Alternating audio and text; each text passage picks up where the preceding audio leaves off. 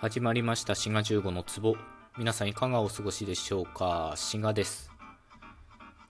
さて今日のトークはお便りをいただいたのでそれに対する回答というトークでやっていきたいと思います。初めて聞く方もいらっしゃると思うんですけどこの番組はですね割と言語とか言葉に関するお話をよくしてるんですよね。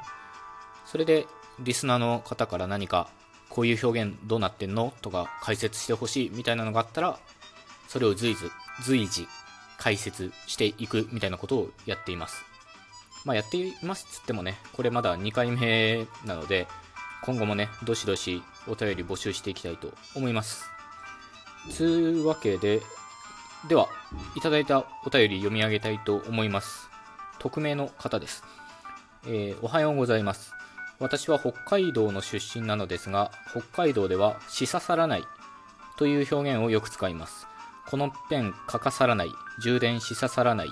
鍵かからさらないなどなど。なぜこのペンかけないや鍵がかからないではなくさらに受け身かっこはてなの表現になっているのでしょうか。自分は北海道弁ネイティブ話者なのですがこの「しささらない」は何かちょっと引っかかる表現であまり使いこなせていません。というお便りです。ありがとうございます。まあ、これはですね、まあ、かかさらないとかいう表現ですね。まあ、北海道ご出身じゃない方はね、ちょっとピンと来られないかもしれません。とは言ってもですね、実はこのかかさらないみたいな表現はですね、まあ、お便りにあるように、意味としては書けないに近いところはあるんですよね。で、えー、北海道だけではなく、東北から北関東にかけて見られる表現であります。だからかなりね、東日本的な表現と言えるかと思います。で、今回いただいたお便りの中にある例はですね、全部、かかさらない、充電しささらない、えー、鍵かからさらないみたいに、その、なんだ？全部否定文っていうことになってるんですけど、まあ、当然肯定文の例もあるんですよね。かかさるとか、あとは鍵がかからさるとかですね。なので、えー、今回はですね、この、まあ、よく方言学というかね、方言の研究では、去る、らさるとかいうふうに言われるものなんですよ、これ。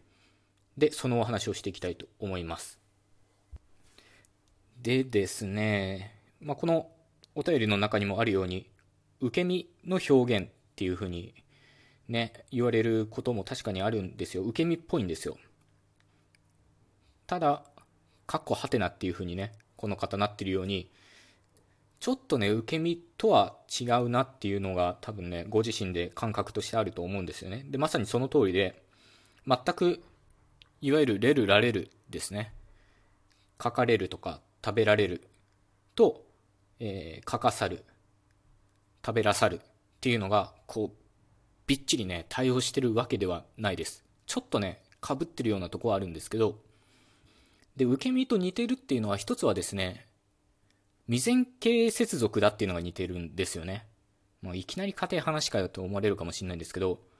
まあ、れるられるっていうのは、えー、書かれるとか食べられるみたいにですね、未然形につく形なんですよね。で、えー、五段動詞の場合、つまり未然形であが出てくるやつですね。書かないとか、あと読まないとかもそうですけど、まあ、ないをつけたらあだの音が出てくる動詞のグループには、去るっていう形はつきます。なので、えー、書かさると。一方、食べるの場合は、ないをつけると食べないなので、あだの音は出てきません。で、こういう動詞の場合には、らさるという形がつきます。なので、食べらさると、こういうことになります。で、こういう、なんていうんですか、接続の仕方って、まさにれるられると一緒なんですよね。書かれると食べられると同じように接続しているので、そういう意味では、まあ、受け身にちょっと近いようなとこはあります。で、こういう形の上で、受け身に近いっていうのもあるし、意味としてもちょっと受け身に近いとこはあるんですよね。この、サル、ラサルが。でですね、まあちょっとね、大まかにお話ししますね。大まかに3つぐらい、この、サル、ラサルには意味があります。一つは自発と言われるものです。自発って何だっていうとですね、まあ、これはレルラレルにもそういう意味があったりするんですよ。わかりやすいのは、自然と故郷が思い出されるみたいなものですね。この思い出されるっていうのは、が、えー、自発というふうに言われます。まあ、自然ととかね、そういうのをつけるとしっくりくるものです。まあ、あるいは、美味しいからいくらでも食べられるみたいな時も、まあ、自発ですね。多分こういう時は、美味しいからいくらでも食べらさるっていうふうに言うんだと思います。なので、一つ、去る、らさるの機能の一つは自発です。で、二つ目が可能ですね。で、今回いただいたお便りの中に挙げられてる例は全部可能の例だと思います。まあ、否定にはなってるんですけど、まあ、ちょっと話脱線しますけど、その、可能の表現って否定とよく使われるんですよ。っていうのが、できることって言ってもあんま意味がないんですよね。そのできないことを言う方が、コミュニケーション上大事なんですよ。できないっていうことはすごい死活問題だったりするので、そういう意味で、この去るらさるっていうのも否定とよく狂気するっていうかね、よく一緒に使われます。なのでまさに今回いただいたお便りお便りの、えー、っと、このペン、かかさらないとか、鍵、かからさらないっていうのは、まあ、書くことができないとか、えー、鍵がかけられないとかね、そういうことになります。で、最後は、ちょっとね、説明しづらい例ではあるんですけど、自発とも可能ともちょっと言いづらいようなもので、まあ、結果状態とかいう感じですかね。あえて言うとしたら。例としては、大きな丸がかかさってるみたいなものです。まあ、共通語で言うと、大きな丸が書いてあるみたいな感じですかね。手あるに近いと思います。大きな丸がかかさってる。ということで、大きく言って、今申し上げました通り、去る、らさるの意味には、自発、可能、そして結果状態っていう意味がございます。